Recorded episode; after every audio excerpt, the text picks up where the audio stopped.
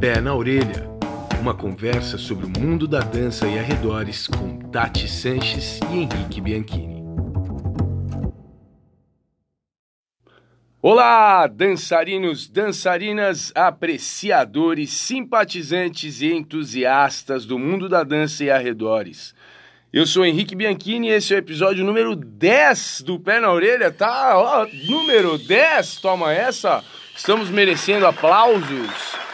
Quem diria que iríamos chegar no número 10? Isso começou com uma brincadeirinha.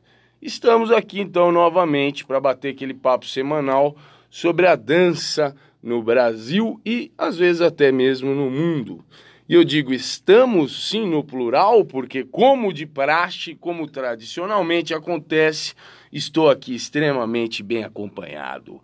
Sim, dela, ela que é um transatlântico de sabedoria nesse mar do movimento incerto. Sim, ela que é a muleta que auxilia a nossa dança manca, Tati Sanches. Seja bem-vinda mais uma vez.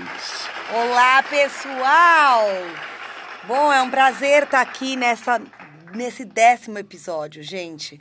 A gente começou, não imaginava que fosse chegar até aqui com esse sucesso. Muito obrigada. Mas eu quero dizer que ma maior prazer, maior prazer mesmo é estar aqui hum. com ele, ele, o kamikaze do puro creme do bounce.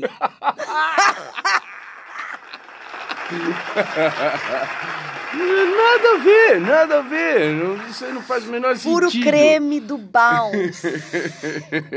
é ele, gente. Gostei, o puro creme do Bounce. Obrigada, Gui, mais uma vez. Puxa, de novo, Gui. Hashtag Gui Rosa, mandando apelidos para não Henrique. Não acredito, meu. Ele Graças vai se ver ele. comigo. Ele tem uma lista, galera, tem uma lista boa. Obrigado, Gui. Muito obrigado, viu? Bom, gente, como vocês já puderam ver aí no nome do episódio, a gente já falou bastante sobre professor, a gente já falou bastante sobre jurado, falamos sobre coreógrafos, falamos sobre batalhas e tal. Mas tem uma parte aí dessa, dessa história toda, né? Um lado da moeda que a gente tem tocado muito pouco. E aí surgiu, sim, né? E aí surgiu uma pergunta legal de um colega nosso, um colega muito próximo nosso, mandou uma pergunta e não foi agora, já faz um tempo que ele mandou essa pergunta. Porém, como a gente vinha juntando um episódio no outro, os temas foram meio que se encavalando, a gente ficou segurando esse tema para um pouco mais adiante, quando a gente já tivesse completado uma etapa aí desse desenrolar. Pois é, naquele episódio que a gente fez 10 perguntas em um, gente, a gente pulou dele porque a gente tinha certeza que renderia um episódio inteiro, né? Como provavelmente vai acontecer agora. Estamos yes. começando aqui então com essa pergunta do nosso querido colega Arthur Alfaia. E Arthur! Grande parceiro nosso, que ele é lá de Campo Grande, na verdade, né? Isso, né? gente, mas está aqui em São Paulo já faz um tempo. Super estudioso, super dedicado, acompanhando aí o pé na orelha desde o início. É, grande colega nosso.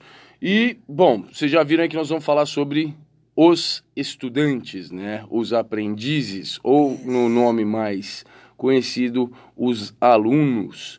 Vamos falar sobre essa história de como é que é ser aluno, se existe alguma forma melhor de ser aluno e se existem coisas ruins que você pode praticar como sendo aluno.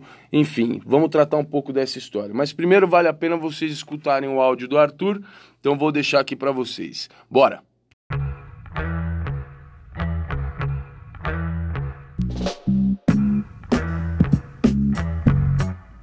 De hoje.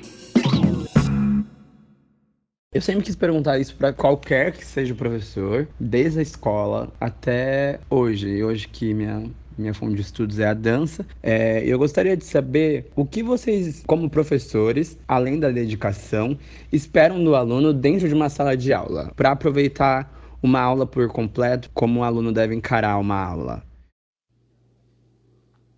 Bom, então, essa foi a pergunta do querido Arthur e estamos aqui hoje para falar sobre isso. Então, eu quero começar já, lógico, largando uma pergunta. É, claro, vamos lá. Tati, na sua opinião, existe aluno ruim? Hum. Pois é, gente, estamos aqui para falar hoje sobre alunos e com essa pergunta eu vou acabar falando de professores, hein? Hum. Era pra gente falar de aluno. Pô, mas aí você vai voltar no Caramba, mesmo assunto sempre? mas então eu não vou falar de professor nada. Vamos ver. É, não, Não existe aluno ruim? existe professor. Aí tem que falar, gente, como que fala de aluno você fala de professor? Fala. Existe professor despreparado. É isso? E aluno ruim, então não tem. Eu acho que não tem aluno ruim, tem professor despreparado. Tem.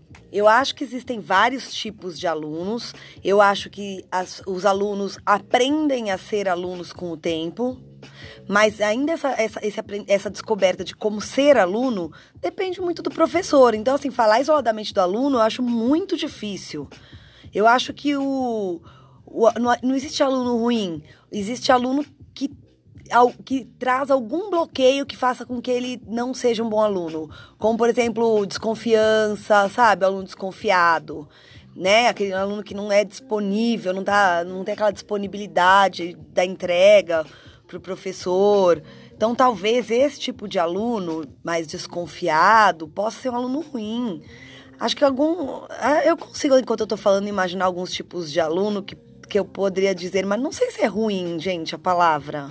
É, eu, eu fico pensando aqui várias possibilidades, assim. Por exemplo, eu tive e acho que posso dizer que até hoje tenho estudantes em aulas minhas, principalmente, quase sempre as crianças, que estão lá obrigadas, certo? Hum, é, no Então, caso de criança. Crianças, Uhum. por exemplo, numa boa parte das vezes, temos então crianças que frequentam nossas aulas porque, enfim, os pais decidiram e não tem conversa.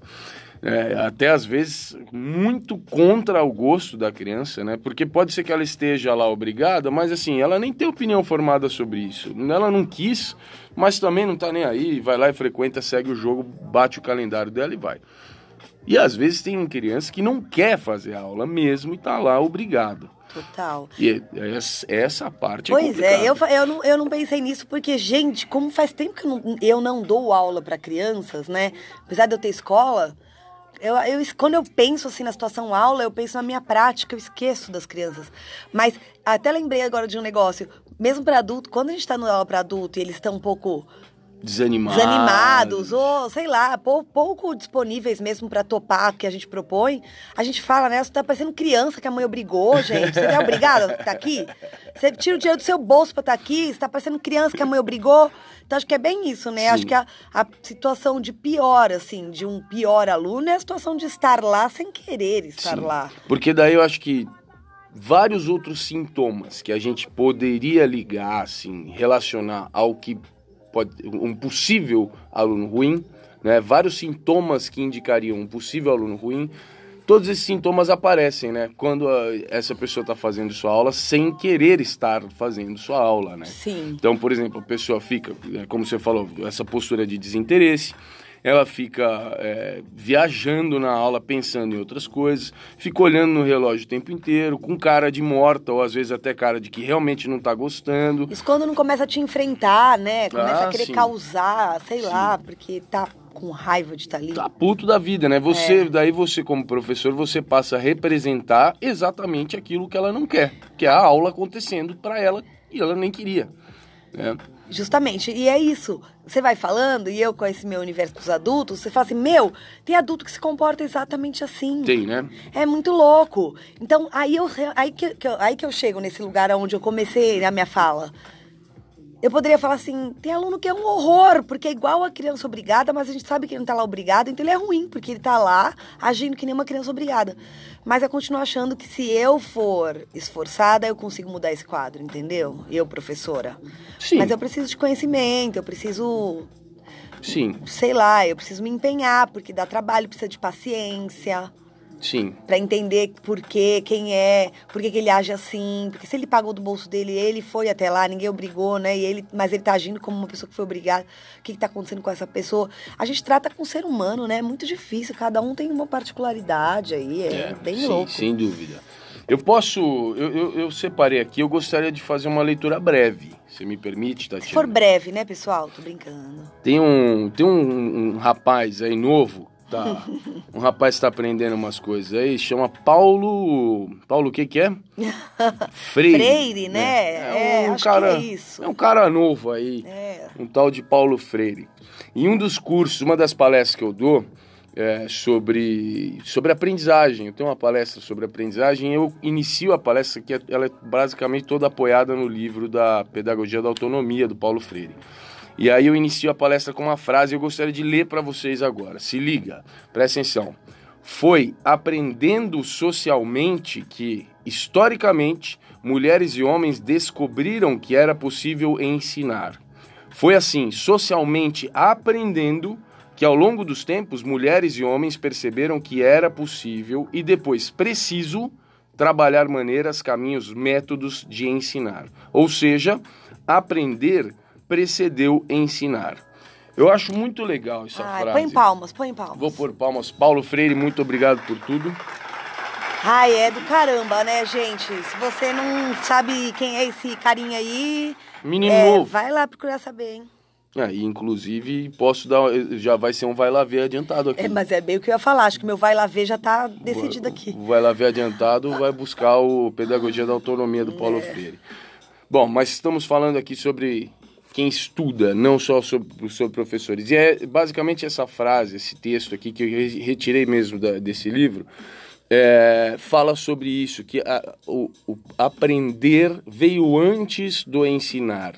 E entendendo os processos que a gente passava como seres humanos né, nas descobertas, né, ou seja, entendendo como a gente aprende, é que então a gente percebeu que era não só possível, mas em algum momento até mesmo necessário fazer com que esses processos fossem melhorados. E aí eu fico me, me, me questionando aqui, né? É, esse processo de perceber ou aprender muitas vezes não acontece com o estudante, né? Muitas vezes ele não percebe que ele é parte de um processo, de forma ativa participando de um processo, e não necessariamente uma forma passiva, como se fosse um copo vazio que vai sendo preenchido por uma outra pessoa.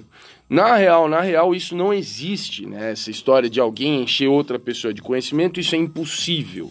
Né? E isso não sou eu que estou falando, isso é Mortimer Adler e mais uma centena de outros pensadores da educação, da aprendizagem e, e de outras áreas que tangenciam essa parte.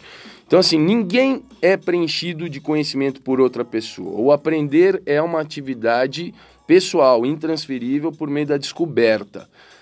Então, uma das coisas que eu fico me questionando é: será que os estudantes, no geral, né? Agora jogar uma ideia aí para a gente falar sobre uhum. isso. Será que no geral os estudantes de dança se entendem como copos vazios e esperam que o professor preencha os seus copos? Ficou um pouco, um pouco alcoólatra, parece, né? Essa ah, analogia. Mas pode ser de água, pode ser de água. É, de água, de água. O que, que você pensa sobre isso? Você vê muita uma, uma, participação passiva demais dos alunos? É que é difícil avaliar, né? A gente dá aula na Casa da Dança, a Casa da Dança é específica, mas no geral, olhando em volta, assim, o que, que você acha? Meu... Eu acho que dependendo do, do, do, tipo de aula, do tipo de produto, de quem é a aula, aí se estabelece meio que um. Um tipo, vai, de aluno. É, sim. Porque, por exemplo, ó, vamos lá.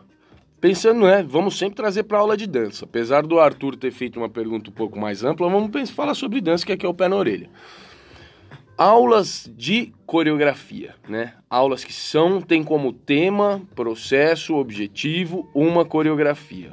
Essas aulas têm um nível de ação, de participação, de resolução, de atividade dos alunos muito menor do que uma aula que necessita, que é por princípio uma aula de descobertas pessoais, uma aula de experimentações de composição de movimento, de variações, seja lá do que for.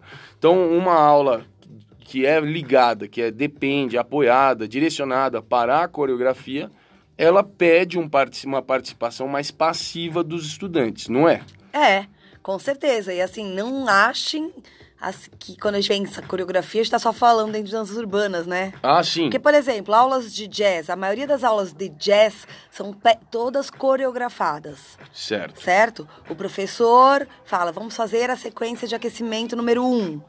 E passa uma sequência toda coreografada. Sequência número dois, ah, aí vai pra diagonal, diagonal provavelmente vai ser coreografada, e assim, obviamente, a coreografia é coreografada, Luca. A coreografia é coreografada. É, em aulas de dança contemporânea, muitas vezes o professor opta por dar uma sequência no chão, uma sequência em pé, mas uma sequência coreografada.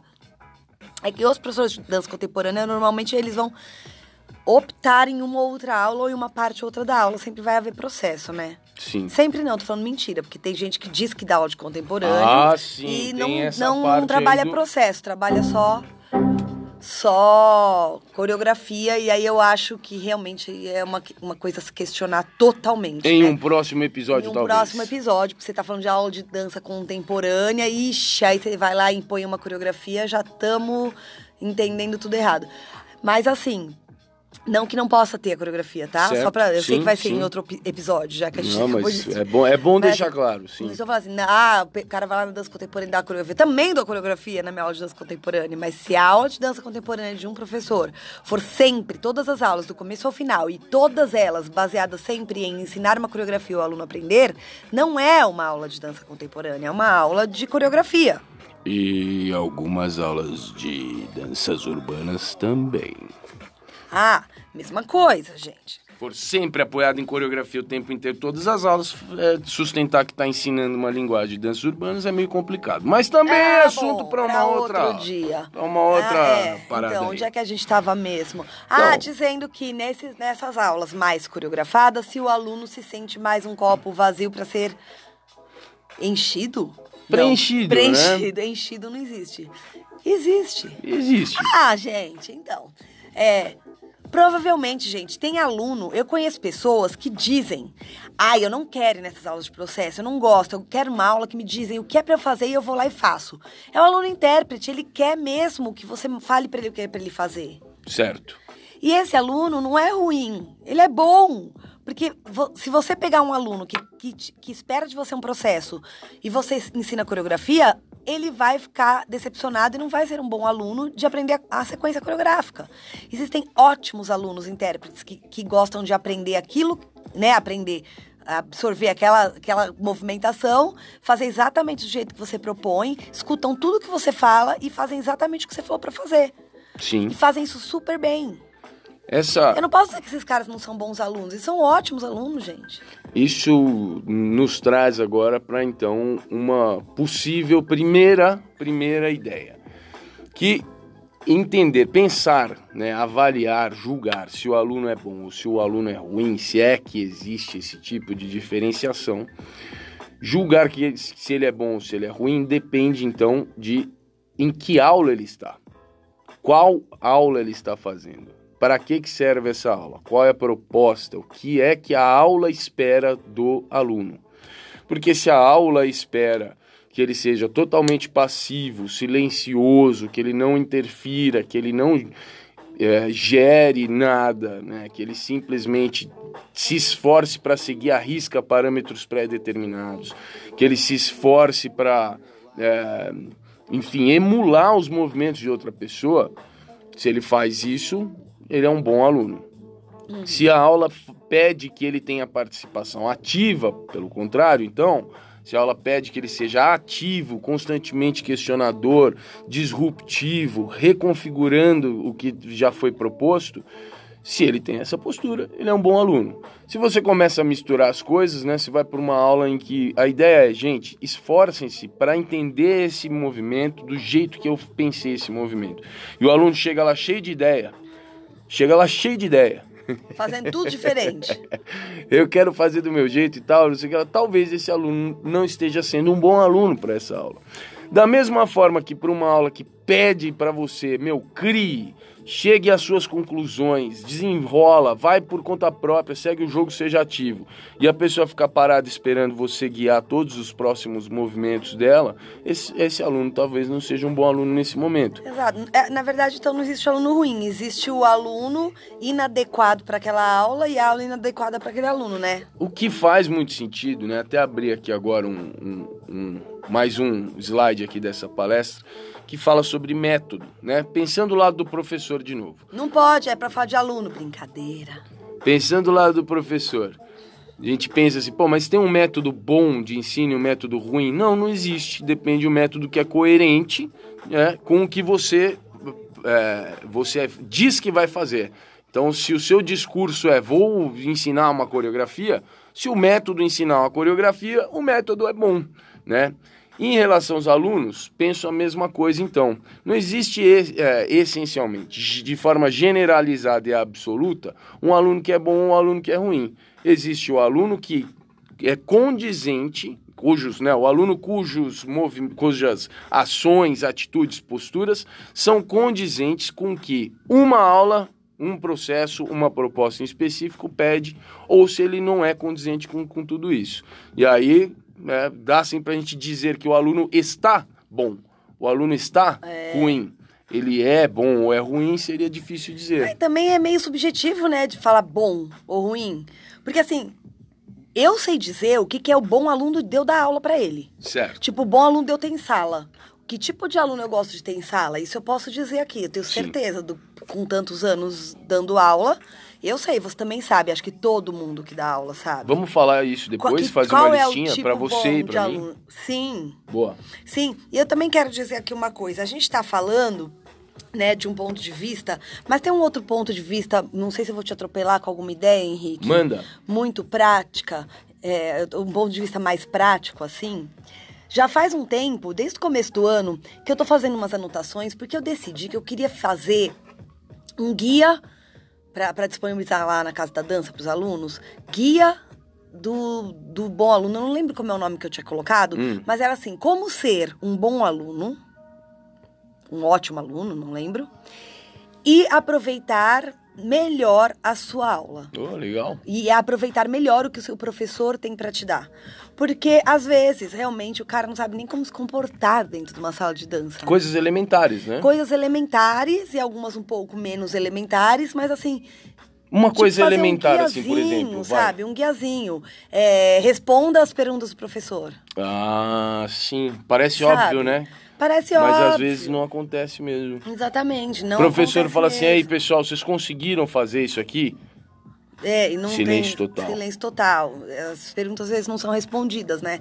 Então, assim, responder. É... Nossa, gente, tinha mil, tem mil coisinhas anotadas. Eu não trouxe para hoje porque são coisas muito práticas. Certo. Né? Que eu tô fazendo anotações, assim. O que? Porque a gente olha assim dentro de sala de aula e fala, gente, tem aluno que leva o celular e você vê que ele não desligou do celular, sabe? Sim. A gente não tem como obrigar o cara a deixar o celular fora da sala de aula, ao contrário, a gente pede para levar, porque assim ele cuida do seu próprio celular.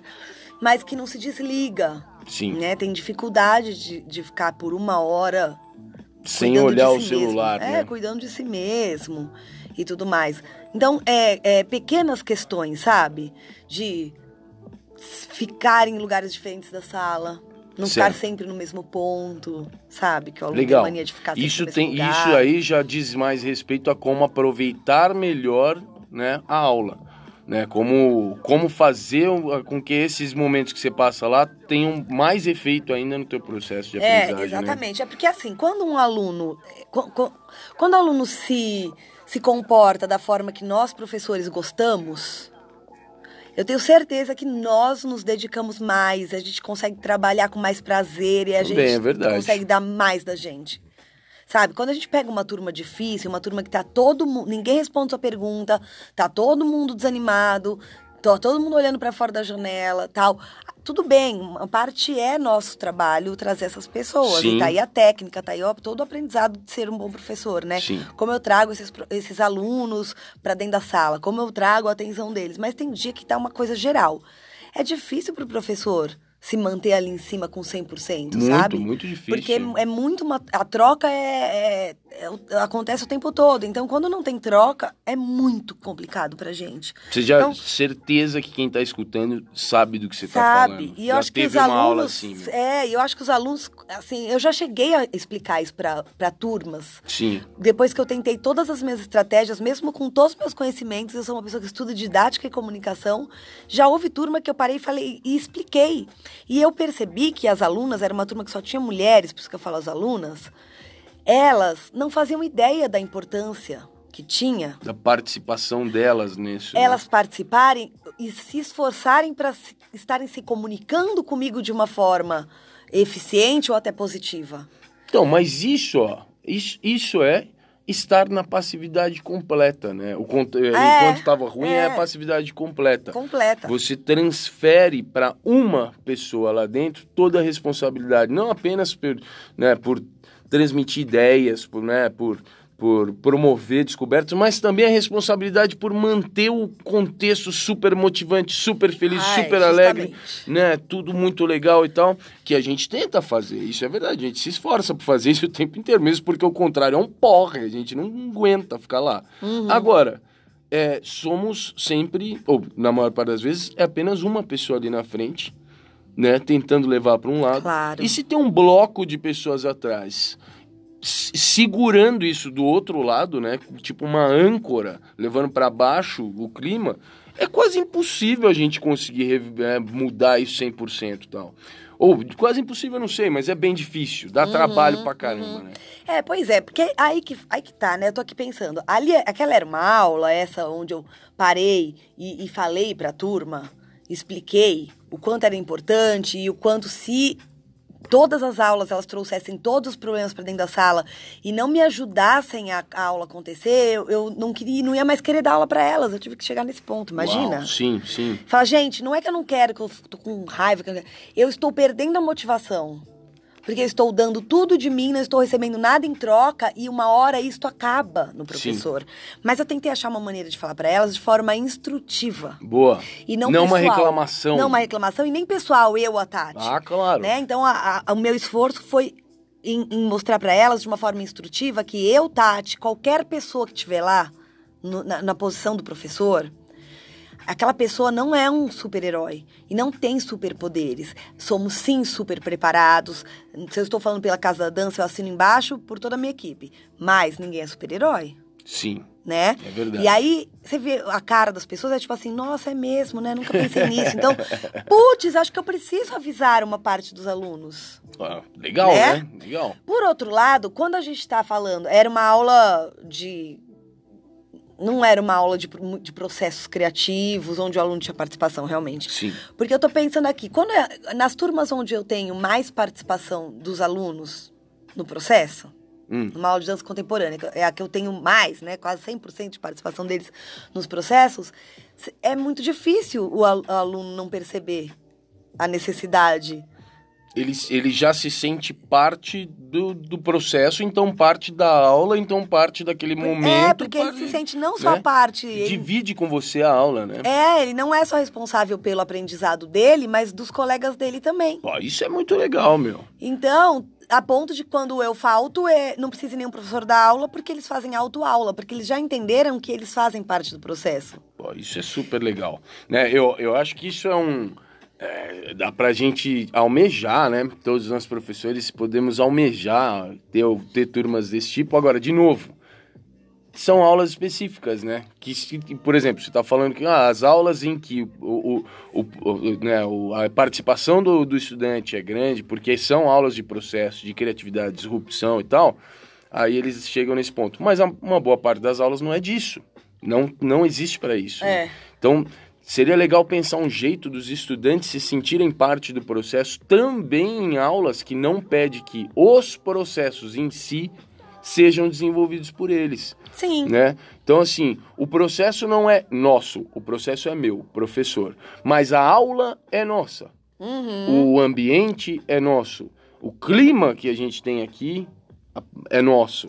Né? Seria muito legal isso fazer com que os alunos se sentam, se sentam, os alunos se sintam parte daquele momento, mesmo que não Sim. do desenrolar do processo. E uma vez que você chega a essa conclusão, que você chegou agora, né, assim, num pensamento, você como professor, cara, você senta com um caderninho, você faz três anotações, você já teve três ideias verdade. fazer isso acontecer, sabe? Eu vou citar um exemplo aqui que eu não posso é, pedir crédito por isso, porque isso aconteceu meio que naturalmente e tem muito mais responsabilidade sobre isso a turma do que eu mesmo. Eu tenho uma turma de hip hop iniciante adulto, que é, pô, lá na Casa da Dança, essa turma tem uns 15 anos quase, vai. Deve ter uns 13, no mínimo. E essa turma, por conta própria, adquiriu um papel, assim, uma postura de manutenção do bom clima da aula. E uma outra coisa muito boa, eles recepcionam de forma extremamente hospitaleira todo mundo que vai experimentar a aula. Eles tomaram essa responsa para eles sem que em qualquer momento eu precisasse sugerir isso mesmo, porque eu não tive essa ideia. Eles viraram anfitriões, né? Anfitriões, mas você é anfitrião de um lugar que, que- ao qual você pertence, ou de um lugar que lhe pertence, enfim, de algo de, de que você faz parte. Você se torna um anfitrião do lugar ao qual você pertence. Você não vai ser anfitrião da casa do seu amigo. Então, essa turma, espontaneamente, a- passou a habitar, né? O que a gente chama de hábito, a ideia de habitar.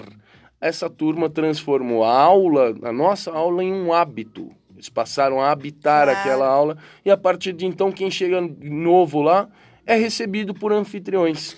Pois é, então, mas algum gatilho existiu. Você falou que, né, a, o crédito disso é deles, é, mas algum gatilho partiu. Talvez tenha. O vários próprio gatilhos. exemplo, talvez o exemplo da hospitalidade. O exemplo tenha vindo de mim. Então, é de você, com certeza, eu acho. Mas acho que pode ser dividido entre algumas pessoas. De repente teve algum aluno ali que foi Sim, gatilho pode também, ser, é sabe? verdade, a gente consegue até verdade. imaginar alguns. Então, assim, Sim, é verdade. tem, tem. Quando a gente dá sorte de ter um aluno desse tipo, Sim, isso ajuda demais. é, é verdade. Então, assim, é. A gente vai falar assim: quem é o bom aluno mesmo? Tipo, aquele aluno que a gente quer ter em sala, não o que aprende bem. E isso também estaria na, na lista, né? Você sabe que quando eu, quando eu era do fitness, sim, porque eu era do fitness, antes de lidar com, com dança, eu trabalhava com fitness, aula de ginástica mesmo. E tinha um treinador nosso lá, você chegou a conhecer, o Júnior Balesteiro. Aham. Talvez ele até escute isso aqui, quem sabe. E, e com ele eu aprendi um conceito muito legal no fitness. Eles chamavam de alunos coelho. E esse conceito vem da corrida de longa distância. Então você tem as equipes de, de corrida, né? Então cada equipe lá tem três, quatro corredores e tal. E aí tem geralmente um corredor que é escolhido para ser o coelho. O coelho faz o seguinte: deu a, a largada da corrida, ele dispara na frente e puxa o ritmo da corrida lá para frente. Então ele puxa a velocidade de todos os outros participantes. Mas esse cara na corrida não é entendido como o cara que vai ganhar a corrida, porque em algum momento por ele ele vai cansar, ele porque vai ele, cansar. ele deu tudo no começo. Ele vai cansar e aí os caras que são entendidos como aqueles que têm maior resistência, eles vão num ritmo mais lento, deixa os caras lá na frente, mas eles seguem constante nesse ritmo até o final e ainda tem um gásinho para estourar no final e ganhar a corrida. Mas esses caras que ganham não importa para nós agora, importa o coelho, o cara que sai lá na frente, porque os coelhos são os que ditam o ritmo da corrida. Aham. E aí no fitness eles, né, chegou para mim pelo Júnior essa ideia dos alunos coelho, que são os alunos que ditam o ritmo de preferência para cima, para frente, mais rápido, mais forte, mais intenso, mais alegre de uma aula sua. E que a gente tem que tentar identificar quem são esses alunos coelhos, é, porque eles têm esse poder de mobilizar uma turma para mais, para Ah. melhor, para maior, para enfim. É, então acho que faz sentido né, identificar na sua aula quem é que tem esse potencial de gerar essa mobilização, né, e tal. Faz todo sentido. Sim. Henrique, eu fiquei pensando em te fazer uma pergunta e a gente jogar aqui um negócio. Vai. A gente tá falando, né? A ideia é a gente falar de quem é, o que é, quem é o bom aluno. Mas uma forma de a gente falar do bom, é a gente falar qual que é o que não é bom, né? Certo. Tanto para nós, para quem tá dando aula, mas também, assim, o aluno que não vai aprender. Que, de alguma forma. Pensei da gente falar algumas coisas, assim. Eu pensei em um agora, porque eu já tinha falado, né? Do aluno que não é, não tá aberto, assim, disponível para as propostas? Certo. Eu tenho outras ideias. Você tem alguma? Fala você primeiro, já que você tem Vou falar mais uma, aqui. tá? Só para você ver se você pensa alguma coisa, que eu fiquei pensando aqui. Sabe o aluno que vem fechado já com uma expectativa? Ah, sim, sim. Então, por algum motivo, ele acha que ele vai chegar e vai encontrar uma aula daquele jeito, com aquele formato, sei lá, se ele tem alguma referência de onde ele tirou, se já fez aula com alguém em outra Sim. cidade. Então, ele chega com uma expectativa X. E aí, esse aluno, é muito difícil ele aprender, porque ele fica esperando a hora que vai ser do jeito que ele espera. Sim. Então, ele fica fechado a todo o resto de- dos estímulos. Ele fica esperando aquele momento. Ele até se comporta de um jeito que parece que ele já tá se comportando do jeito de que ele é aluno de outra pessoa Sim. dentro da sala. A Eu- cara eu dele, a postura dele, Como se tá... fosse um, um- um estudante que já veio formatado, né? Que já veio engessado, né? Com, esperando certas coisas. É, a expectativa é grande, parece. Às vezes eu tenho até dó desse aluno, porque parece assim que ele vestiu a roupa, ele esperou o momento de ir lá e ter alguma coisa, e ser alguma coisa naquele momento, e aí não é aquilo. Sim. E ele não encontra caminhos, ele nem sabe como é que faz, ele fica decepcionado e ele não se abre pra nada de novo que pode, possa Então, aparecer. então, então vamos, já que a gente está fazendo uma lista, uma lista, vai. Já que a gente está citando algumas coisas, vamos organizar esse seu exemplo. Hum. Então, uma coisa que pode ser entendida como, né, um, um elemento aí que vai, vai dificultar né, sua participação como aluno, ou enfim, pode ser que você se torne um, um aluno ruim, é essa ideia da Tati, então, que é o aluno que chega com o, tudo muito idealizado e engessado, que aí, obviamente, corre grandes riscos de não encontrar aquilo e talvez até se frustrar, né? É, Algo assim? É algo assim, mas eu acho muito importante essa questão de que ele vai com a expectativa. Talvez ele encontre algo muito mais ou tão interessante quanto ao que ele esperava, Sim. mas a, a- expectativa dele, ele tá tão fechado, tão apaixonado por uma única ideia, né? Que foi a Sim. que construiu a expectativa, que ele não consegue se abrir para absorver algo mais. Certo. Alguns demoram para para abrir esses outros canais e alguns até Sim. desistem de fazer determinadas aulas. Eu tenho uma aqui. Hum. Uns, uns anos atrás eu fiz um vídeo, ainda no Facebook, eu nem tinha canal no YouTube, eu acho que eu fiz um vídeo sobre o efeito de Dunning-Kruger, lembra disso? Hum, lembra. O- os estudantes que chegam na fase 2, Uhum. a, fa- a fase do, do... Gente, fase 2 é o apelido que eu dou. É, sim. que a Tatiana, a gente já falou dela aqui a algumas Tatiana, vezes. anos, anos, anos, anos atrás, ela nem conhecia o conceito de Dunning-Kruger e ela já resumia esse efeito de uma forma incrível, né?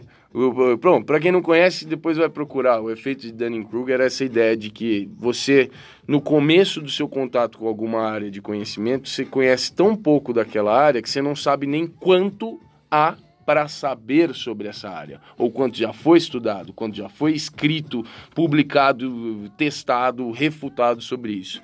Então é muito fácil no começo você entender que o pouco de conhecimento que você adquiriu sobre essa área representa uma porcentagem enorme Aham. do total de conhecimento. E vocês vão reconhecer isso. Tem muita gente, né? A gente falou na- no primeiro episódio, no episódio número 8 sobre formação acadêmica, a gente falou da fase 2, né? O primeiro, o segundo anista da faculdade, né? Pô, estudou lá um pouquinho, agora já começa a refutar todo mundo. Não, mas eu acho que não, cheio de opinião e tal. Então, para mim, uma coisa que atrapalha muito o processo de aprendizagem e ou que faz com que o estudante pode ser, possa ser considerado um aluno ruim é o aluno que já chega no, no- na fase 2, na fase do ch- chamado de superiori, superioridade ilusória. Né? Você se entende super conhecedor do assunto e tal. Aí pra que, que ele vai ser aluno, né? Não Ah, mas, a- meu, tem várias, vários motivos possíveis. Um deles é justamente expor a superioridade que ele acredita ter, Sim. né? Ter um ambiente onde ele possa brilhar. Testar alguém, né? Testar alguém, chegar, sabe. é, chegar lá o colega do lado e falar assim, não, não, não faz assim não, vem aqui que não sei o que lá. Hum. Pá, não, mas você não conhece? Não, vai assistir o vídeo de não sei quem e tal. Um lugar para brilhar, entendeu? pode ser uma das possibilidades. Uma segunda é, pode ser, meu, é, eu já sei tudo isso, tá? Mas tem umas outras coisas que eu quero saber. Então eu vou lá aprender outras coisas. Mas isso aqui eu já sei, tá? Essa parte eu já sei. E muitas vezes isso que ele considera já saber vai ser desconstruído lá dentro. Aham. Mas ele não foi lá para mexer nisso. Sim. Ele já sabe isso, na cabeça dele ele já tá ligado tudo aquilo. Então ele vai lá para ver outras coisas, mas de repente ele chega lá, né, entendendo que aquilo lá já está estruturado, organizado, e o professor vai falar: "Não, cara, desculpa, mas isso aqui nós vamos ter que mexer". E aí, pô, ferrou, né? Vai pro saco. Enfim, esse, é- é- na verdade, é quase um, uma, uma, um- uma outra versão do que você falou, né? A pessoa que já tem as coisas estruturadas e tal, e aí, pá, chega lá.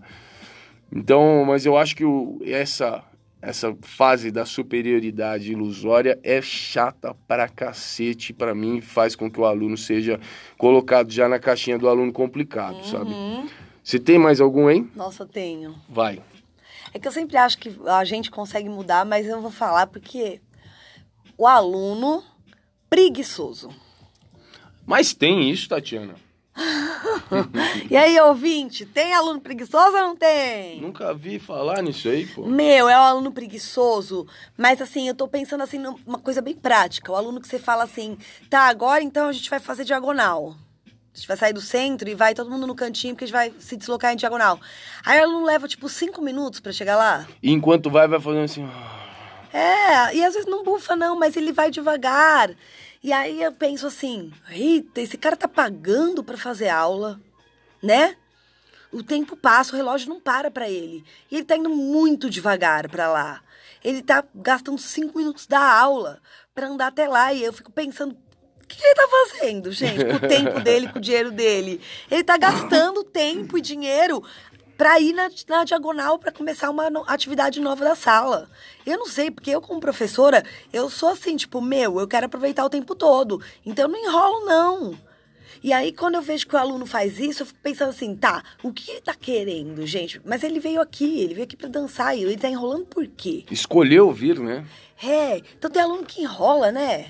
Mas é, é e o- você está falando uma coisa diferente de tem dia que o aluno tá, tá preguiçoso. Você está falando de gente que constantemente é Isso. preguiçosa. Não, Porque tem dia que a gente, até a gente como professor, a gente tá mais devagar. Ah, E, pô, aluno, mesma coisa.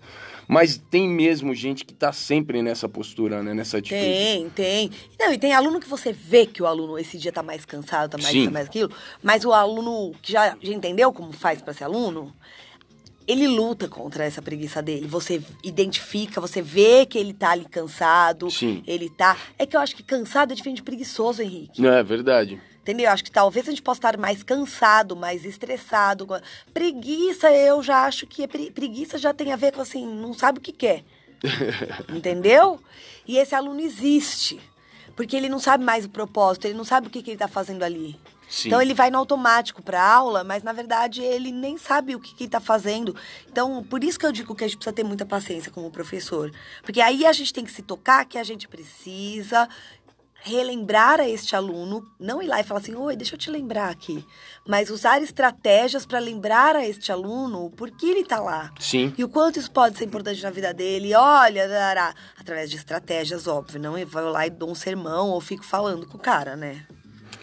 Eu consigo pensar aqui mais um tipo, mas esse é meio particular, assim. Eu, eu tenho plena consciência de que não é para todo mundo que isso é um problema. Mas para mim é assim. Como minhas aulas são sempre muito apoiadas em, em ação dos próprios estudantes, né? Como eu sempre divido com eles as descobertas e tem muita autonomia, eu peço a atividade deles e não a passividade. É, para mim é sempre um problema os alunos que não estão dispo- disponíveis e dispostos a experimentar. Isso me, me complica bastante às vezes, sabe?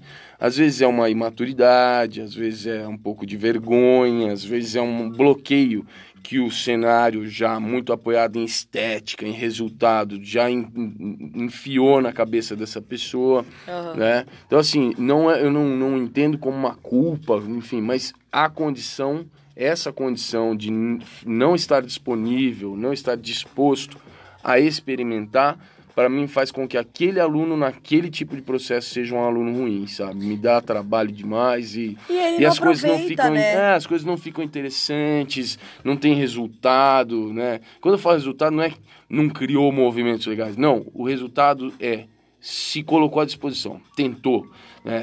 Tentou sair da caixa, tentou desbloquear algumas coisas e tal. E aí, às vezes, nem tentar acontece, né? Isso é pra mim é problemático. É, é, mas aí é isso, né? Depende mesmo. Sim. É, É bem particular, né? Não, bem particular, assim, é sempre difícil pra gente, né? Mas tem alunos que a gente vê que tem mesmo bloqueios. E tudo depende deles confiarem na gente, né? Sim. Então, no começo, eles dão esse trabalho, e depois eles começam a confiar na gente, e aí eles se jogam. Sim. Então, tem muito aluno que eu olho e falo, meu Deus, confia em mim, por favor. E nem é aula de processo, às vezes, Sim. sabe? Às vezes é aula, aula, aula de coreografia, mas você vê que a pessoa tá desconfiada, você propõe, agora a gente vai fazer, vai, vai pular. Entendeu? Não é processo, a gente vai fazer salto, ó. Agora a gente vai na diagonal só. A pessoa já olha, diz, meu. Ai, mas isso eu não consigo. Então, assim, tem até aquela coisa do que não acredita em si, né? É, é difícil, mas é muito particular, gente. Muito particular. É. Que mais? Que mais? Tem mais alguma aí? Cara. A gente, eu- a gente citou, eu falei aqui no começo, quando veio do manual lá da Casa da Dança que eu tô fazendo, mas o aluno que não reage. Aluno Certo. que não reage. Não é o Certo. da preguiça, é o que não reage aos seus estímulos. Sim. Então, assim, você faz uma pergunta, ele não responde. Você faz uma piada, ele não ri. Não mexe os músculos da face. É, Não é nem não rir, e- ele não tem expressão. Não tem. E, a- enfim, ele não existe ali, né? Então ele até faz tudo que você manda. Você fala Uhum. assim, agora pernas afastadas, ele afasta. Vai pra diagonal, ele vai rápido. Mas ele não tem uma participação, não te dá feedback durante a aula. Então você fala assim, gente, aí. O aluno é quase um como algoritmo. Que foi? É, como foi? Foi legal o exercício? Vocês estão Aluno bem? algoritmo, É, vou lançar isso. essa modalidade. É, aluno enfeite, aluno planta, né? E, gente, pensa assim, o professor pega um monte de aluno assim, Pá, você, fica- meu, é você entra muito em broxante, depressão. Exato, é muito broxante. Então, quando eu falo assim, cara, se todos os alunos forem planta, se nenhum me responder, se nenhum acenar com a cabeça pra mim com um sinal de sim pras coisas, se nenhum mostrar qualquer entusiasmo, se for zero, se, se ocorrer de um dia for zero entusiasmo, zero participação, todo mundo virou planta esse dia, eu, professora, por mais experiente que seja, não estou começando agora e todos sabem, eu tenho vontade de chorar. De chorar mesmo, De literalmente. chorar real, gente. Sabe, eu olho pro relógio e penso assim: socorro! Eu Tem quero 45 fugir. minutos ainda de, de planta. É, eu quero fugir daqui. Então, assim, isso porque eu sou uma defensora de que o professor é o culpado por tudo dentro da sala. Se tá ruim é nossa culpa, se tá boa é nossa culpa, eu acho isso. Ainda assim, aí eu me sinto mais culpada ainda, que eu falo, não é possível. Então, assim, os meus alunos têm, eles sempre eu deixo eles saberem que se eles todos tiverem planta ao mesmo tempo, eu planta. vou pedir pra ir no banheiro e vou chorar. Porque além de eu não ter o, o feedback deles, eu vou achar que é minha culpa. Aí eu vou chorar duas Meu vezes. Deus. Não, aí é doído, hein? É, Bom, mas é. tem, tem mais umas coisas que a gente pode usar pra resumir, que dá pra falar direto, assim, porque essas são bem práticas, bem óbvias, mas só pra constar. Hum. Aluno que falta demais, aluno que atrasa, Nossa. aluno que não, não né, se veste ade- adequadamente, aluno que não respeita regras tradicionais, básicas da, da sala de aula. Aluno egoísta, sabe como é? Como é aluno egoísta? Você falou do que falta, lembrei. Hum, É assim, a aula acontece duas vezes por semana. certo, Ele falta na aula, certo? ok. Quando ele vem na próxima aula, tem lá 20 alunos. Ele fica pedindo pra passar de novo a sequência, pra Entendi, explicar de sim. novo os detalhes de algo que foi passado na aula que ele faltou. Ok, Cara, entendi. tudo bem, eu entendo se às vezes ele faltou e foi um problema, ele queria estar lá, mas ele teve um trabalho, ou ele ficou doente. Mas mesmo que seja um caso assim, eu como professora eu vou entender e vou me esforçar. Mas eu acho que é muito egoísmo do aluno ficar parando a aula e falando assim: "Ah, mas isso aqui como faz? Se isso foi passado na aula que ele não tava". O mínimo que ele tem que fazer é ficar quieto Entendi. e não atrapalhar os outros alunos que foram na aula que ele faltou. Ok. Entendi. E entender que ah, vai haver um momento certo de fazer as perguntas. E se ele tiver que fazer pergunta, escolha uma pergunta-chave bem importante, porque não dá para fazer 20 perguntas e parar uma aula inteira porque ele perdeu uma aula. Entendi. Certo. Então, normalmente os alunos têm esse bom senso. É que às vezes acontece de ter um que é muito louco, que falta e fica perguntando tudo na outra aula. E qual é a sensação? É que os outros alunos vão querer dar um soco na cara dele, entendeu? Então a gente que é professor, a gente começa a ficar com um negócio assim, que a gente fala assim, Dá meu uma Deus, ansiedade a turma... pelo, pelo bem-estar do próprio é, aluno, do próprio né? aluno. Você fala, meu, a Pela turma vai começar a olhar física. feio pra esse cara. Então, assim, é ele entender que a aula tem um processo, né? Que Sim. tem, que tem é um planejamento. Então, quando ele não vai, essa parte que ele perdeu, o professor vai estar disposto a ajudar, mas isso não pode ser sempre. Uhum. Porque tem aluno que, se a gente ajuda sempre, ele falta mesmo. Porque Ah, daí, sim. entendeu? É. que mais? Nessa listinha básica, assim, rapidinha, do, que a gente tá falando do, do- da parte ruim, né? Do que evitar. Porque- É, eu achei que seria depois um eu quero, melhor. depois eu quero falar ainda também algumas coisas do que, né, Do que é pra- bom, mesmo sim. porque senão a gente vai receber mensagem do Diego Tavares de Floripa falando assim, ó, faltou Responder. responder, falar sobre o tema, né? Então eu ainda quero passar por isso aí. Não, eu acho que a gente pode parar aqui, então. Porque É? a gente já falou bastante coisa, não falou? Ok. Agora então vamos rapidinho assim tentar dar uma pensada, né? Porque tem uma, uma coisa que é óbvia. As coisas que a gente falou que são que podem ser ruins, é só fazer o contrário. Exatamente. Certo? Então, É. assim, isso que a gente já falou, ah, se chegar atrasado é ruim, não chegar atrasado é bom, É. né? Se faltar na aula é ruim, ir na aula é bom, né? Se chegar lá cheio de mala porque você tá no estádio nível 2 de Dunning-Kruger é ruim, vai com mais tranquilidade e humildade lá que é bom pra você. Isso, é, Enfim, assim por beleza. diante, é. Essas partes tranquilo. Mas vamos ver se a gente consegue pensar em algumas coisas além de tudo isso. Por exemplo, eu tenho algumas aqui. Vou, vou começar enquanto você pensa. Ah, Né? Porque o Arthur pergunta pra gente o que é que o estudante, o aluno pode fazer para melhorar o, é, a aprendizagem, o processo que ele está passando, fazer aquilo ser mais proveitoso. Então eu tenho algumas sugestões. A primeira delas é se esforçar para fazer com que o processo de aprendizagem não se resuma aos momentos de aula. Então, a aula, né, o professor Pierluigi Piazzi, já falecido, que inclusive foi professor do meu papai na faculdade de engenharia lá de Lins, que é muito legal, cara.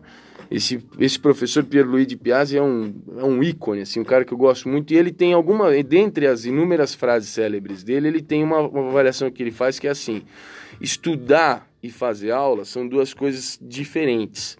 Fazer aula é uma atividade coletiva e passiva.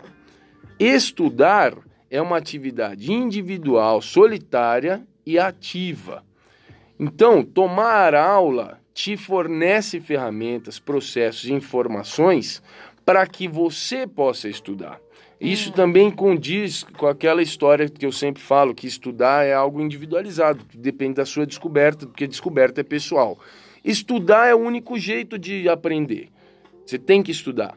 Né? E estudar pode acontecer durante a aula em momentos específicos. Pode ser que você abra na aula é, janelas para estudo. Né? Quando a gente fala assim, tá, galera, agora é com vocês, vai, experimenta isso, tenta desenrolar e tal. São janelas que a gente abre em- uma aula para que aconteça o estudo, para que o estudar e se insira dentro do ter aula.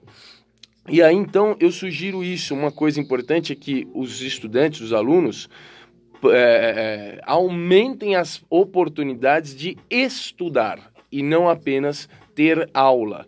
Leva isso para casa, estuda, é, pega o conteúdo que foi desenvolvido, sugerido durante uma aula e vê o que, que aquilo pode fazer por você, no que isso pode se transformar. Enfim, aumenta as possibilidades de estudo, principalmente fora da sala de aula. Essa é uma ideia. sensacional. Uma segunda ideia eu tenho, você quer, quer... Não, eu tenho. Então uma. vai, manda. É, é não ter medo ou não achar que suas perguntas não são importantes. Puxa, ótimo. Então, não ter medo de perguntar ou não ficar achando isso. Ah, essa pergunta pode ser besta, então eu não vou fazer. A não ser que a pergunta seja como é que foi a coreografia da última aula, É, dá pra então. passar pra mim aí agora no meio da aula? Justamente. é isso é o que eu falei lá do aluno folgado, ele tá falando da sequência que foi passada na aula passada. Quando o, o, aluno está num processo ali dentro da sala, o professor está ensinando, explicando qualquer coisa, é, essa participação do aluno com perguntas enriquece demais Sim. o aprendizado próprio dele, o aprendizado dos outros, porque às vezes a pergunta de um não existia para o outro a, até a hora que este um fez a pergunta. Puxa. Ela vira a pergunta de todo mundo. É verdade. E às vezes do e próprio professor. E as pessoas professor, nem sabiam que não sabiam. E às vezes do próprio professor. Às boa. vezes o aluno me pergunta alguma coisa que eu falo, caramba, boa pergunta, pera. Não sei, vamos ver. E eu falo, espera, eu preciso pensar, porque essa pergunta... Nem é, me ocorreu ainda. Vai enriquecer aqui o que eu vou passar, porque realmente foi num lugar. Então, assim, as perguntas são importantes. E é importante também ser um, um aluno que dá valor para a pergunta do vizinho. Ah, legal, Porque legal. muitas vezes o vizinho pergunta, então se não é dele a pergunta, ele vai ficar olhando para o canto, vai conversar com outro enquanto o vizinho está perguntando. Eu me esforço como professora para falar, gente, olha, tal pessoa aqui, ó, fez a pergunta X. Então, olha, presta atenção que legal que é isso que a pessoa perguntou, né? Legal. Então, eu acho que é isso. Não ter medo de perguntar, não achar que sua pergunta não é importante, é, valorizar a pergunta do seu amigo também, prestar atenção e deixar que ela vire a sua. Ótimo, muito legal. Eu vou, eu, eu vou complementar aqui, então, a sua, antes de falar a minha. Tá. que é, é a, a, a ideia de perguntar ela depende da curiosidade. Então, estar em uma condição de curiosidade constantemente na, na aula, né? Tentar encontrar minúcias no que já foi proposto, no que foi passado, no que foi ensinado, no que foi sugerido, tentar encontrar minúcias, né? Algumas delas, se você ficar procurando demais, você vai perceber com o tempo que elas não são tão transformadoras, valiosas e contundentes, você vai simplesmente deixar passar mas muitas vezes nessa busca você encontra coisas valiosas. Então sugiro que vocês mantenham-se sempre curiosos, né? Curiosos.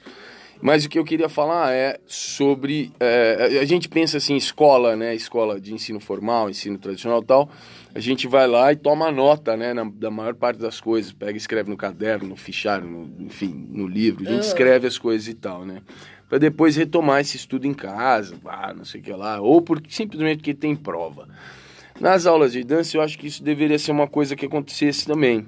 Você mantém um material de registro. Eu ia falar isso. Ah, já peguei a sua. Então. Ah, ele pegou a minha manter um material de registro do que é que é, do que é sugerido nas aulas, o que é que tipo de tema é proposto, quais processos aconteceram, quais exercícios foram sugeridos. E se de repente é uma aula que você faz que é só de coreografia, vocês muitas vezes já fazem o registro disso. Como é que é? Vídeo? Faz vídeo, né? Então faz o vídeo, é, pelo menos anota o nome da música, enfim. Você manter registrado o que é que você fez, né? Por vários motivos. Para que você possa fazer aquilo que eu falei antes sobre estudar, né? Fora do tomar aula. Estudar. Para que você possa manter um, um, um um registro de tudo que você já fez, né? Saber quantas coisas você já fez, por quantas coisas você já passou, para você ver o, progre o progresso que você vai ter, para você mostrar para alguém o que é que você faz naquele lugar e inúmeras outras, outras ideias. Então, assim, manter registro. Né? É, usa o caderno, usa o Trello, usa o Excel, o Word, Evernote, usa qualquer coisa né? Bloco Bloquinho. de notas do, do, celular. O bloquinho que comprou na papelaria. É, então minha sugestão para ser melhor aluno é manter registros, mesmo porque senão a primeira sugestão que eu dei não acontece tão bem. Sim. Ah, eu sou super a favor dos registros, gente. Por mim, todo mundo tinha um caderninho. Eu falo tanto caderninho que acho que as pessoas olham para mim e veem um caderninho. é, porque nas minhas lives, né, toda hora eu tô falando de caderninho. É, e então, e aí, pra fazer, pra falar minha, a minha, que eu tenho mais uma, Ok. Eu vou aproveitar e já vou pegar um gancho de uma coisa de situação prática a partir da que você falou. Okay. Que é assim. Tem aluno que eu sei que gostaria de fazer bastante registro, anotar e tal, mas não tem tempo. A gente tem muito aluno que faz aulas de dança com toda a dedicação, mas estuda outra coisa, trabalha com outra coisa e acaba que o dia a dia não deixa. Claro. Né? E ele queria até, mas ele acaba não conseguindo anotar, tal. E, é, e esse é um aluno que às vezes quer saber talvez seja o caso do Arthur, como aprender melhor ali dentro da sala de aula, talvez porque infelizmente eu não posso passar o dia estudando, né? Sim. E, e eu queria falar sobre presença. Ó, oh, legal. Sabe? É, não é só decidir que eu quero estar 100% presente nesse momento agora, porque às vezes só decidir é uma parte, é um Ó, passo. e, peraí, e você não tá falando sobre presença de não faltar na aula? Não, ah, é, é, é, vamos lá. Não é presença física, né? É, quando eu, eu fa- eu falo de presença, que outra palavra eu podia usar aí? Não, presença, a palavra é Presença, ótima. é Só sabe? porque ela pode ser confundida, mas É. a palavra é ótima. É, é assim, a presença é estar além do físico mesmo. Então é a presença física, obviamente, mas estar presente com todos os seus sentidos, com toda a sua atenção, né? Consciência, Com sua né? consciência e Percepção. disponibilidade naquele momento. Então, quanto mais você consegue estar é, a- a- pres- é presente, gente, não tem outra palavra. Não, é isso mesmo. Apenas ali e em nada mais, né? Se fazer 100% presente. Ótimo. Não só a pele, né? Só a estrutura de corpo. E essa presença, uma parte dela é, é a pessoa decidir que ela, isso é importante, então querer. Ótimo. Mas sim. o restante é. Muitas vezes são técnicas mesmo, são formas que o próprio aluno vai descobrindo para ele, né? Na individualidade dele, cada aluno na sua, que- o que ele faz que o deixa mais presente e o que ele faz em aula que deixa ele mais viajandão. E ele ir prestando atenção nisso. Putz, E se quando eu faço. né? É Isso, eu falo isso para os meus alunos. Presta atenção. O que é, que tipo de dia, o que é que você faz que te deixa mais viajandão e você acaba perdendo muito do que a aula tem para te dar? Sim. E o que é que você pode fazer? Se é entrar na sala e respirar, conversar menos, cada um vai ter um tipo, né? Sim. Mas encontrar os- as suas ferramentas para estar 100% É presente. legal, porque, ó, você pode falar assim, tá bom, eu consigo até entender para que, como eu consigo ficar mais presente, mas pra quê, pô? Pra quê? Você acabou de falar uma frase muito legal, para você aproveitar ao máximo tudo que a aula pode te dar, tudo que essa aula pode proporcionar, o potencial de ofertas que essa aula tem para você, Sim. que faz todo sentido. Bom, Tati, tá dando quase uma hora só da gente falando. Gente, o negócio começa a ficar vermelho aqui na gravação, sabia? É, ah, tem um tempo Nossa. máximo de uma hora de gravação, a gente já tá no 56 e 30 agora. Dá um desesperinho. Então a gente vai ter que acabar o papo de hoje, vamos ter que passar para a próxima etapa, que é o merchan. Ó, acho que a gente falou sobre o tema. Adorei certo? falar sobre o tema, Arthur. Obrigada. Muito obrigado. Espero que o Diego Tavares não venha reclamar. Acho que a gente fez direitinho dessa vez. É, e gente, fala com a gente sobre isso. Vai ser muito legal Sim. saber. Ótimo. Então vamos pro merchan, não saiam daí. Já.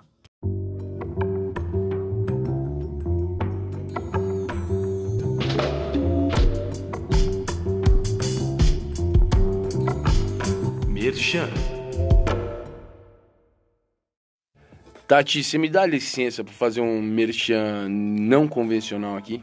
Toda. Posso fazer um merchan de um negócio que não existe ainda? Pode. O negócio é o seguinte, em primeira mão, dando a primeira a primeira ideia aqui para vocês que estão escutando. Nesse mês de julho, eu vou lançar um aplicativo para celular voltado para treinos de dança. Um, apli- um aplicativo que é uma ferramenta para auxiliar nos treinos de dança, principalmente para o povo das danças urbanas.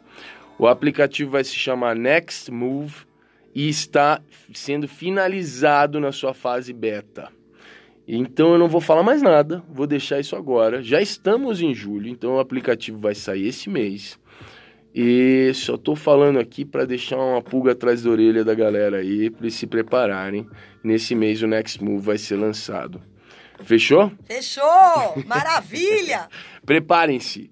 E é só isso, viu? Do, do Merchan, você tem algum, alguma coisa, Tati? Eu vou deixar desse jeito aí pra vocês ficarem bem curiosos com a história de Next Movie aí. Beleza, então bora pro calendário. Vai. É nóis. Calendário. Tati, o que, que nós temos pro calendário aí dessa semana, hein? Galera, a gente tem uma coisa muito legal nos dias 13 e 14 de julho. Yes. Certo? Na verdade, a gente vai ter mais um podcast ainda antes, antes, mais um episódio antes desse acontecimento, mas a gente já quer deixar aqui para vocês guardarem na agenda de vocês. Nesses dias 13 e 14, é um fim de semana, né, sábado e domingo, Yes. a gente faz o evento final do Class Masters, que é o curso que é onde a gente faz a preparação, né, o aprimoramento dos professores de danças urbanas. A gente vem falando do Class Masters aqui há meses. Para já. caramba, acho que todo mundo que escuta a gente sabe, se não sabe, dá uma olhada por aí. Quem não sabe, entra lá, classmasters.com.br. Por acaso eu vou deixar o link na descrição. Isso, essas pessoas estão chegando, é, o grupo que vai estudar com a gente aí durante 10 dias está chegando e a gente começa a estudar com eles este final de semana agora. E aí lá na- no outro, né, para quem está ouvindo agora há tempo, no outro, dias 13 e 14, acontecem o grande evento deste De encerramento, né? de- de- isso, desse curso, que a- além de ser a prova final dos alunos, Sim. Também é a hora que eles colocam em prática tudo que eles ficaram estudando de forma intensiva durante todos os dias que eles vão ficar com a gente. Não, e é intensivo mesmo, que é das 10 da manhã às Isso. 6 da tarde, todos os dias por 10 dias. É, eles vão passar aí esses, todos esses dias com a gente e quando chegar lá no outro final de semana, eles vão dar aulas.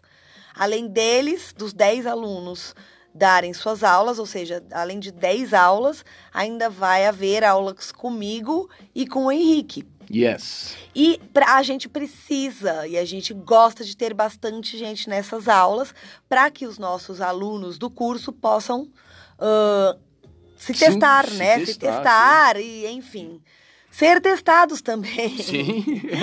Então, a ge- essas aulas são gratuitas. oh, peraí, você falou o quê? Gratuitas. Não se paga nada para fazer as aulas, as aulas deste evento do final de semana do Class Masters. Certo. É essa galera que vem vai dar aulas, aulas muito legais, cada um na sua especialidade, mas as- o Henrique e eu dando Sim. aulas.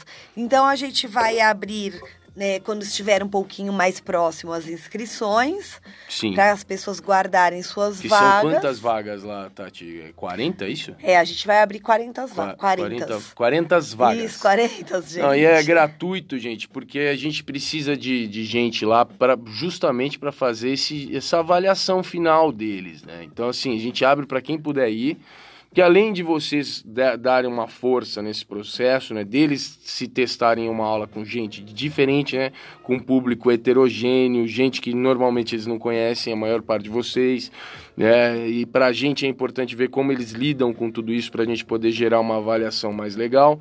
É, e aí, ajudando a gente com isso, vocês também fazem, é, aproveitam e estudam lá com aulas diferentes, professores diferentes que não são do seu círculo de, de, de estudos aí.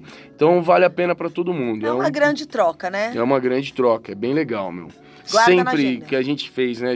o Class Masters ele aconteceu de 2004 até 2008 e todo final de turma tinha esse curso e sempre foi muito legal, cara. É muito. Sempre a foi muito energia é legal. ótima, é uma delícia. Então programem-se aí dia 13 e 14 de julho, o horário ainda vai ser divulgado. Nessa semana a gente já faz é, o lançamento aí da inscrição para esse curso, para esse dia, né? Esse curso não, esse dia de aulas.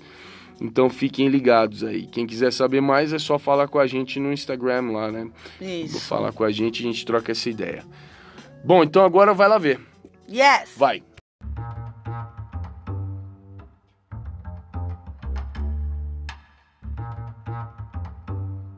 Vai lá ver.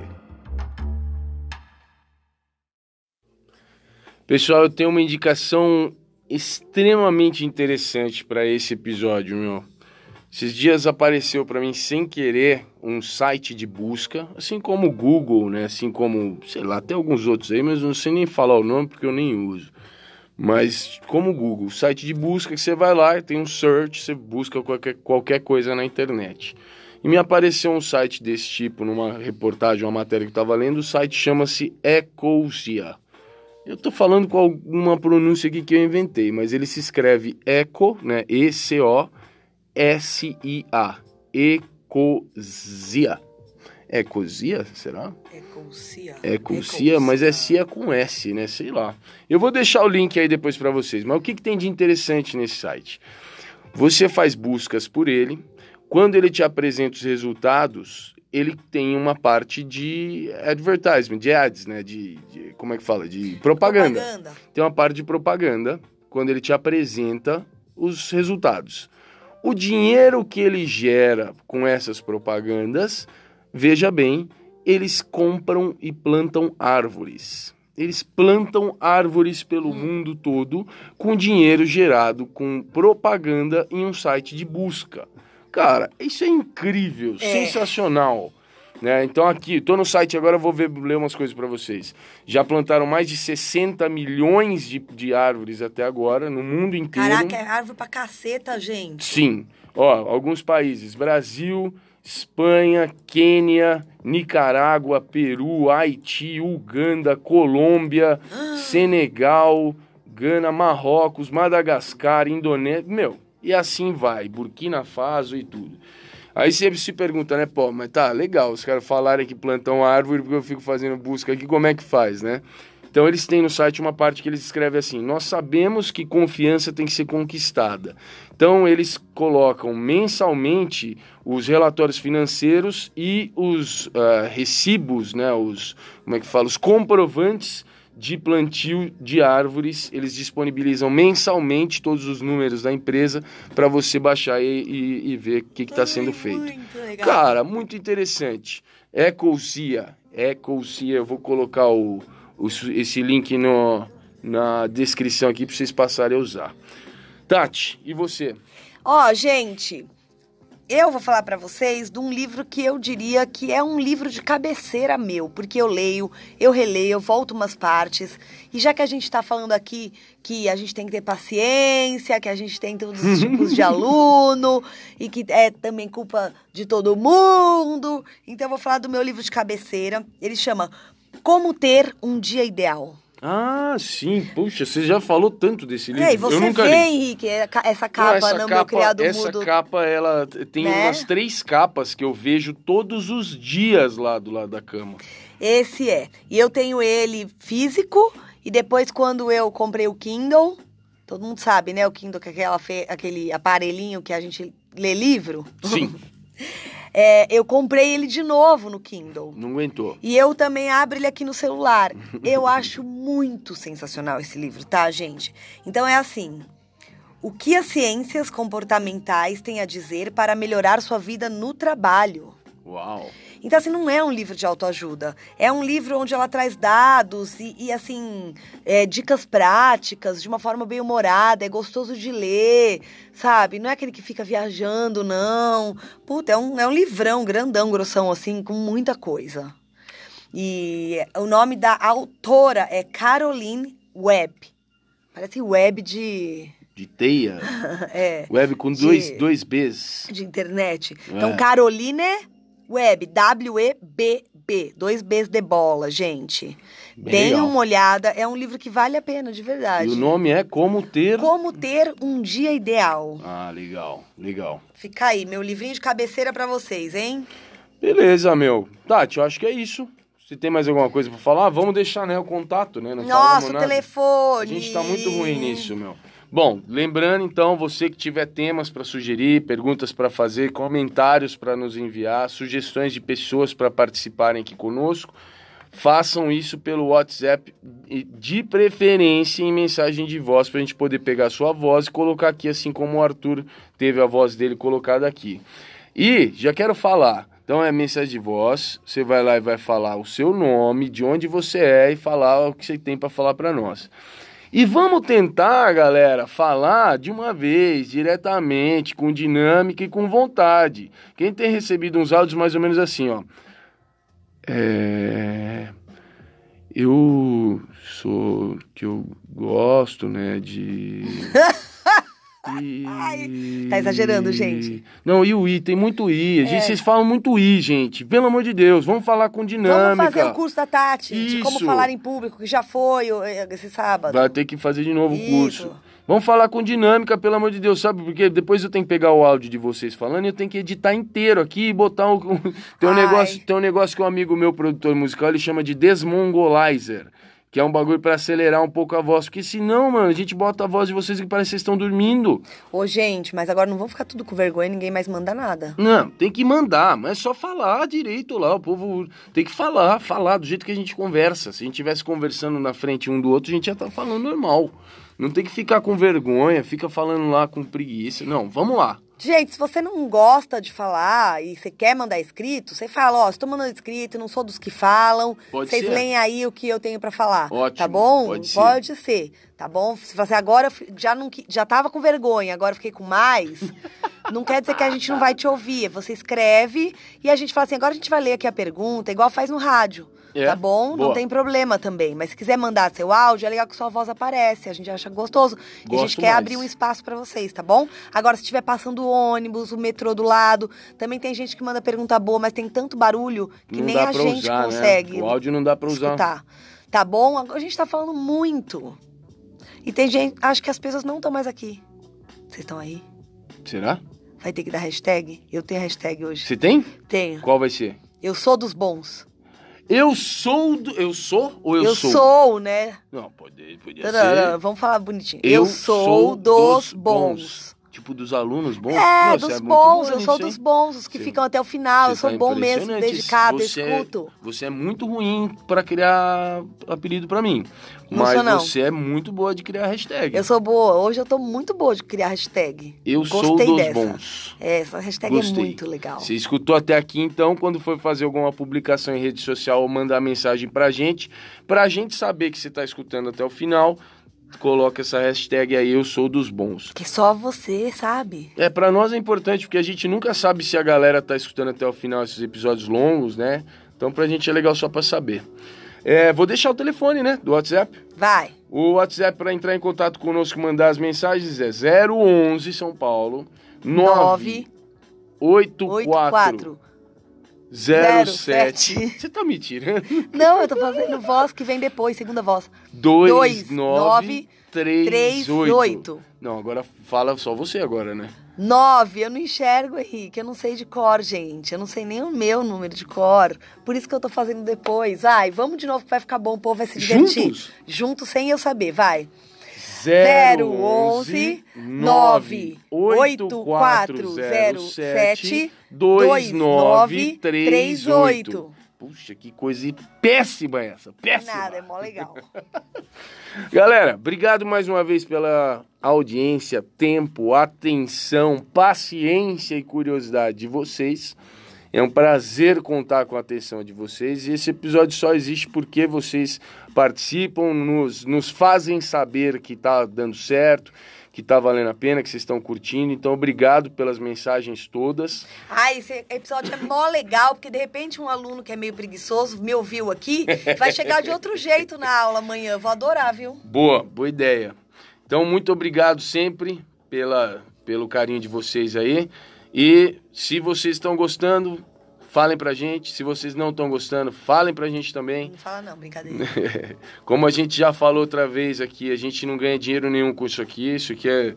A gente faz o que a gente acha que é necessário, porque estava precisando, porque a gente gosta e sente que a gente pode contribuir de alguma forma com o cenário da dança do Brasil. Então, pô, eh, dá uma ajuda aí também. Fala pra gente o que, que vocês acham e tal, dá um feedback pra gente seguir melhorando isso aqui. Beleza? Valeu por mais esse episódio. Tati, alguma coisa pra falar aí? Não. Então, muito obrigado, pessoal, e até a próxima. Tchau.